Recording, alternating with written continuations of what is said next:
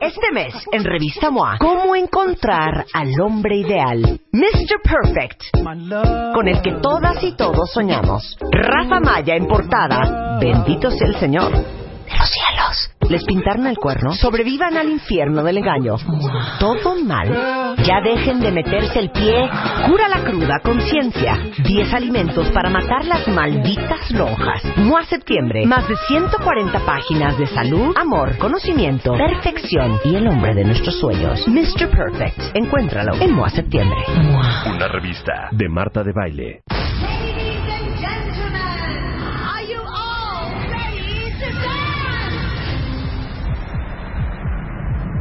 Dance? 10 años al aire. 10.000 cuentavientes. Un solo lugar. Este 4 de octubre, México se pone de baile con Marta. En el Monumento a la Revolución. Entra ahora a martadebaile.com o wradio.com.mx y regístrate. Take out your dancing shoes. Ven, ven, ven, ven, baila con nosotros. Décimo aniversario. Solo por W Radio.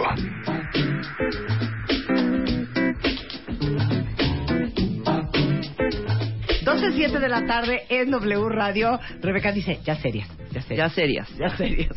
Bueno, está con nosotros Marimar Monroy. Ella es directora de Relatorías de la Comisión de Derechos Humanos del DF. Ahorita va a explicar qué hace. Y Nayeli Rivera, que es periodista y que de hecho escribió un reportaje para nosotros en la revista Mundo del mes de septiembre, para que vean que hablamos de cosas mucho más profundas que cambiar un pañal o, eh, o cómo se limpia un ombligo. Y justamente el artículo se centra alrededor de algo que se llama violencia obstétrica. Ustedes van a decir, ¿y eso qué es?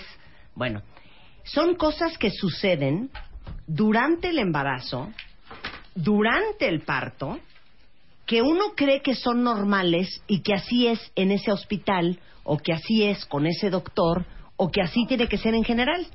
Entonces las invité porque quiero que todas seamos conscientes de lo que es violencia obstétrica y de lo que no es normal.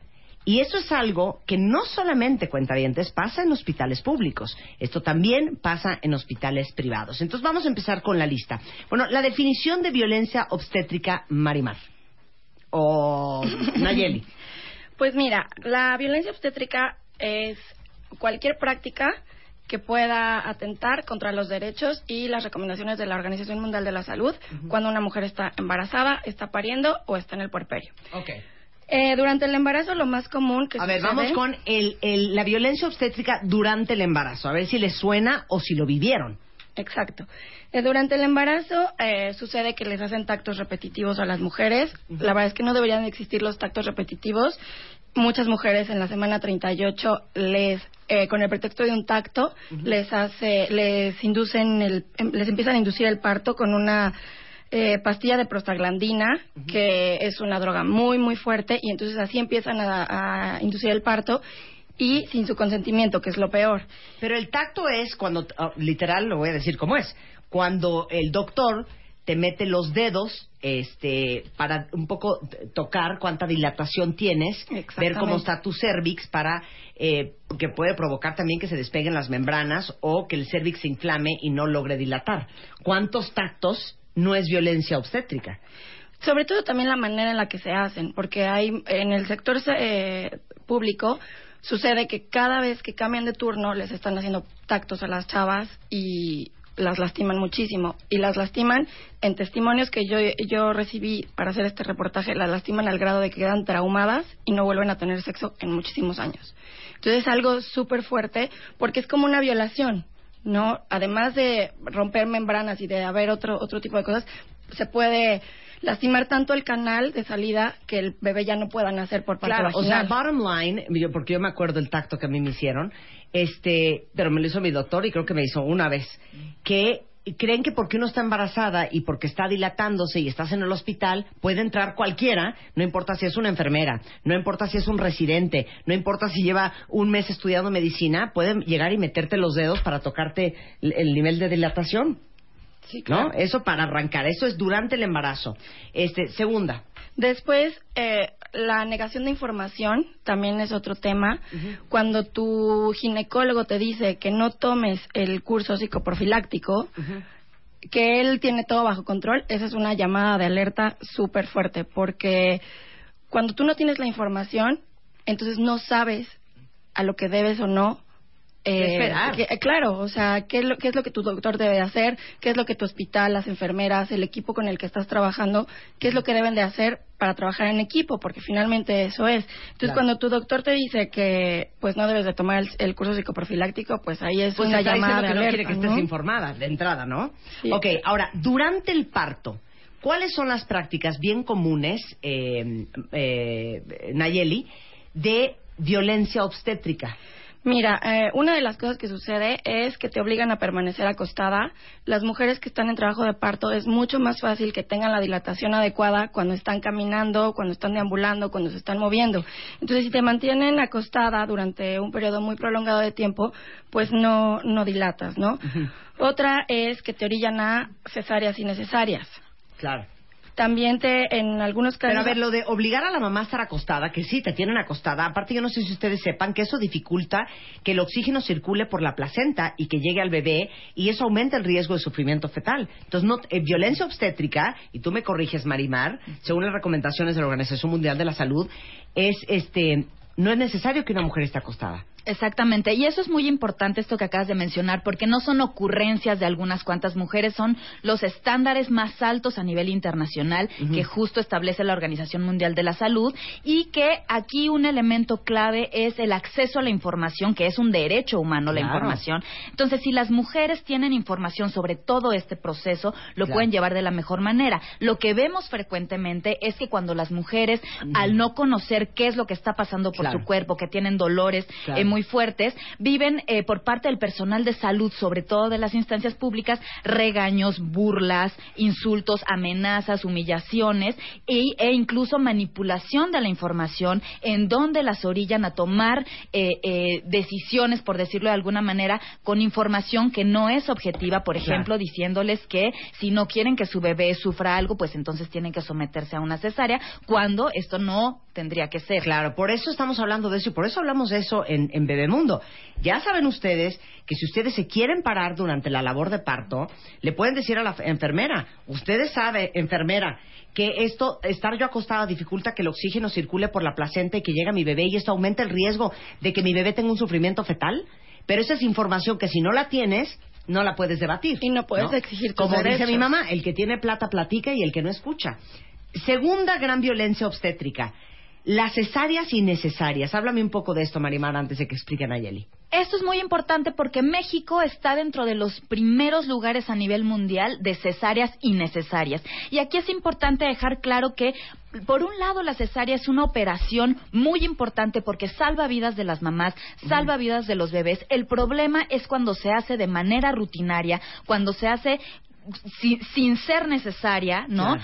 Eh, planteando eh, información no certera a las mujeres y que muchas veces también tiene que ver con el interés de algunos médicos Porque de programar más. la cesárea. Porque reduces uso de equipo y de trabajo de personal. Este, te puedes ir a jugar golf en vez de estar esperando a la mujer 24 horas a ver a qué hora pares. Y la verdad es que eh, en México, imagínense ustedes eso, el sector privado de salud rebasa en los partos, el 69% son cesáreas y 50% de las cesáreas aplicadas, no solo en México, a nivel mundial, son innecesarias. Y nuestro país, como decía ahorita Marimar, este, rebasa el 38% de cesáreas de cada 100 partos. Exactamente, y la. Organización Mundial de la Salud establece que no tiene que pasar entre el 10 y el 15%, y aquí lo rebasa por el doble. Lo que pasa es que les digo algo, les voy a decir lo peligroso del tema de la cesárea. Y se los digo porque yo les conté que yo me aventé 36 horas de labor de parto. Y en la hora 36 me dijo mi doctor, que es un médico militar muy serio, el doctor Grimaldo, me dijo, ni un minuto más. Pero el doctor nunca se fue del hospital, nunca se despegó de mi lado y esperó 36 horas. No dijo a la hora 3, esta no se va a dilatar, le voy a hacer una cesárea. Eso no pasa en el sector privado, digo en el sector público. ¿Cómo puedes saber tú, porque no eres doctora, si neta sí necesitas una cesárea o no? Justo por eso es tan importante tener la información de cómo es ese proceso en tu cuerpo, ¿no? Tener claro todo este desarrollo fisiológico para saber cuáles son los signos que te están indicando que sí es necesaria una cesárea y también tener esta confianza con tu con tu médico, con tu dula o con tu partera, en donde efectivamente cuando tu cuando tu médico te dice que ya es necesaria una cesárea, tú puedas estar confiada en que efectivamente ya hiciste todo lo que lo que estaba, digamos, en, tu- en tus manos y que en determinado momento ahora sí es conducente. Mira, aquí dice eh, Bailbón, dice, mi doctorcito me dijo, yo solo respondo por una cesárea. Si quieres un parto natural, vete al IMSS. Bueno, ese es un ejemplo de un muy mal doctor, con muy poca ética. Entonces también escojan bien a su ginecólogo y si están en el IMSS, igualmente, por eso traje a, a Marimar, que es directora de relatorías de la Comisión de Derechos Humanos del DF, para que ustedes sepan cuáles son sus derechos. Griselda dice, con mi bebé, mi bebé tuvo epilepsia y todo por dejarme acostada toda la labor de parto.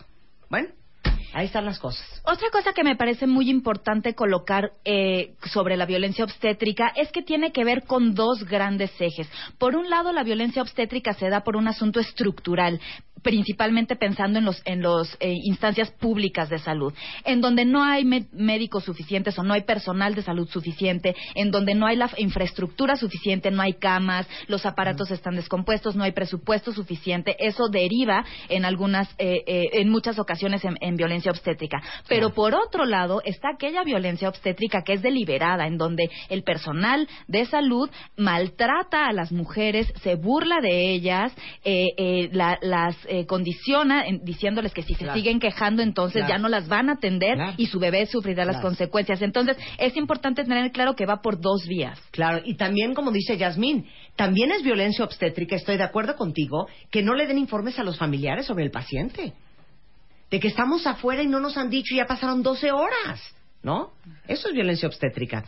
El tercer punto, aplicar la maniobra de, eh, apréndanse esto, la maniobra de Christeller. Explica qué es, Nayeli. Es cuando te oprimen con ambos brazos eh, por arriba del estómago y obviamente pues puede haber desde que te rompan las costillas, moretones, que lastimen al bebé para que para ayudar a- al bebé a que nazca, ¿no? A que baje un poco más. Esto es muy muy peligroso para la salud también de la mamá y, de, y del bebé y sobre todo también muy traumático. O sea, imagínate que tienes tu parto y al terminar estás llena de moretones. Claro. O sea, es como si te hubieran agarrado a golpes, literal, ¿no? No, y muy peligroso. La, la maniobra de Christeller, para que lo sepan, solo se debe de utilizar cuando la cabeza del bebé ya está encajada. Entonces, si tú estás viendo que se te están montando dos enfermeras para empujarte la panza, lo primero que tienes que decir es momento. No siento la cabeza del bebé encajada, o la cabeza del bebé ya está encajada porque yo no la siento, o quiero ver un espejo y quiero ver la cabeza de mi bebé coronándose, porque si no, no me vas a hacer la maniobra de Christeller. Claro. Ok, ¿qué tal como yo me apasiono y ya estoy gritando y todo? Ok, episiotomía de forma rutinaria, que es cuando te hacen el, que te cortan así como si fuera pellejo de pollo, allá Exacto. abajo para no, no, no abrirte o no romperte. Eh, la única ventaja que tiene la episiotomía eh, en, en cuestiones científicas es que puede evitar un desgarre mayor, que eso sí, la verdad es que a quien le haya pasado, pobre. Pero fuera de eso, no hay una ventaja, una, algo bueno de la episiotomía de manera rutinaria. Entonces, hay muchos casos también de mamás que les hacen la episiotomía sin su consentimiento. Hay muchas mamás, incluso en el reportaje viene un testimonio de una mamá que le hicieron episiotomía y la cosieron sin anestesia. O sea, eso es violencia Absoluta. del tercer tipo. O sea, no hay Absoluta. cosa peor, ¿no? Ahora, dime una cosa. ¿Qué son las cosas más comunes que suceden, Nayeli, que escribiste en el artículo de Bebemundo de septiembre, eh, en los hospitales públicos? Da- dam- dame esa lista. Por ejemplo, en los hospitales públicos eh, siempre hay como muchos abusos verbales, regañan a las mamás, los están presionando de manera muy agresiva, a veces les niegan los servicios de salud. Eh, digo, hemos visto en las noticias casos de mamás que han tenido que parir en la calle, literalmente eso es violencia obstétrica. Obviamente no tienen intimidad porque están compartiendo una habitación con 22 otras parturientas y nada más los divide una cortina. No dejan entrar a sus, a sus parientes, como bien lo acabas de mencionar, no les dan información.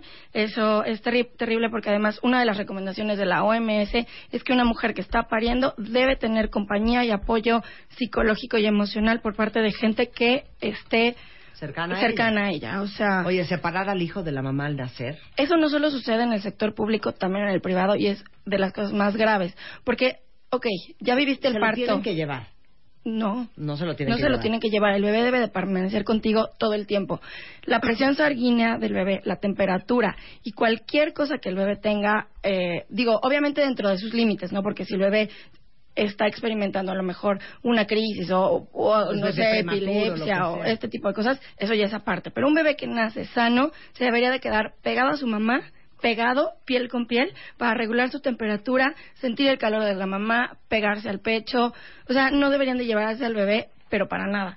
Y en hospitales privados y públicos se los llevan eh, hasta por periodos de 12 horas, lo cual dificulta la lactancia, ayuda o promueve la depresión postparto, mal muchas humor cosas. cuando dices, please, no le vayan a dar eh, de- la botella, tráemelo para el calostro y de repente llega el niño y está totalmente dormido y es tan obvio que ya le dieron de comer. Claro. Ay, no, no, no.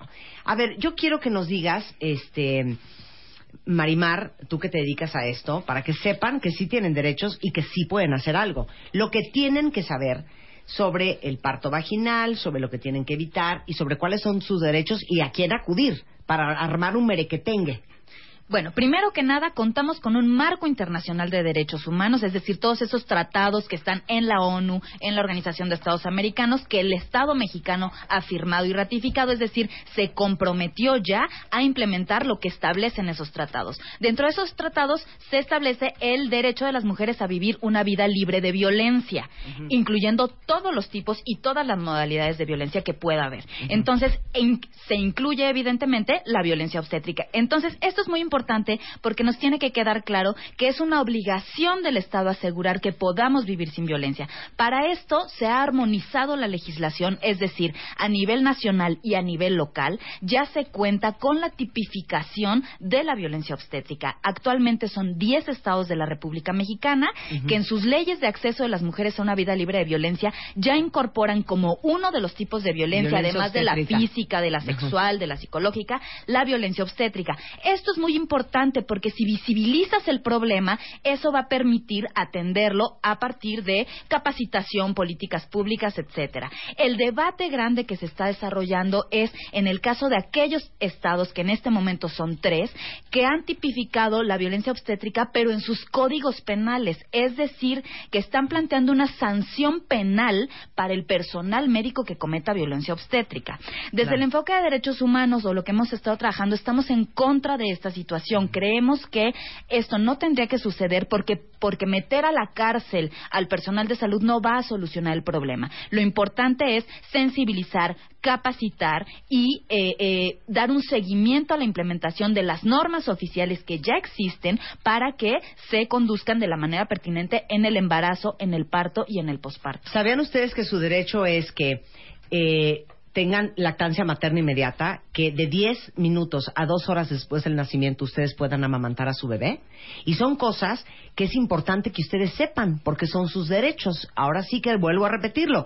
Es un ejemplo perfecto del que tiene plata platica y el que no escucha. Pero si ustedes no saben sus derechos, ¿cómo se van a agarrar del chongo con un enfermero, con un doctor en un hospital privado o público? Entonces, toda esta información de cuáles son sus derechos está en la revista Bebemundo. Pasen la voz, pásenla a la mujer embarazada que ustedes conozcan más cercana y este, utilicen esta información para protegerse. Si quieren contactar a la Comisión de Derechos Humanos del DF por si les violaron de cualquier manera eh, su embarazo o su nacimiento, están en en Avenida Universidad 1449, en el teléfono 5229-5600. Ahí pueden ir a presentar sus quejas. Es importante que sepan que las quejas sobre violaciones de derechos humanos suceden cuando las servidoras y servidores públicos no lo cumplieron. Entonces, Muy bien, muchas gracias Marimar. Gracias Nayeli. Gracias. Partolibremexico.org y más información en bebemundo.com. Hacemos un corte y regresamos con William Gaber. No se vayan. Abre Twitter. Arroba Marta de Baile. Y Facebook. De Baile. Oficial. Opina. Opina. A las 10 de la mañana. Marta de Baile. En W. Abre las redes. Escribe. Este mes, en Revista MOA, ¿cómo encontrar al hombre ideal? Mr. Perfect, con el que todas y todos soñamos. Rafa Maya en portada. Bendito sea el Señor. De los cielos. ¿Les pintaron el cuerno? Sobrevivan al infierno del engaño. Todo mal. Ya dejen de meterse el pie. Cura la cruda conciencia. 10 alimentos para matar las malditas lonjas. MOA Septiembre. Más de 140 páginas de salud, amor, conocimiento, perfección y el hombre de nuestros sueños. Mr. Perfect. Encuéntralo en MOA Septiembre. Una revista de Marta de Baile.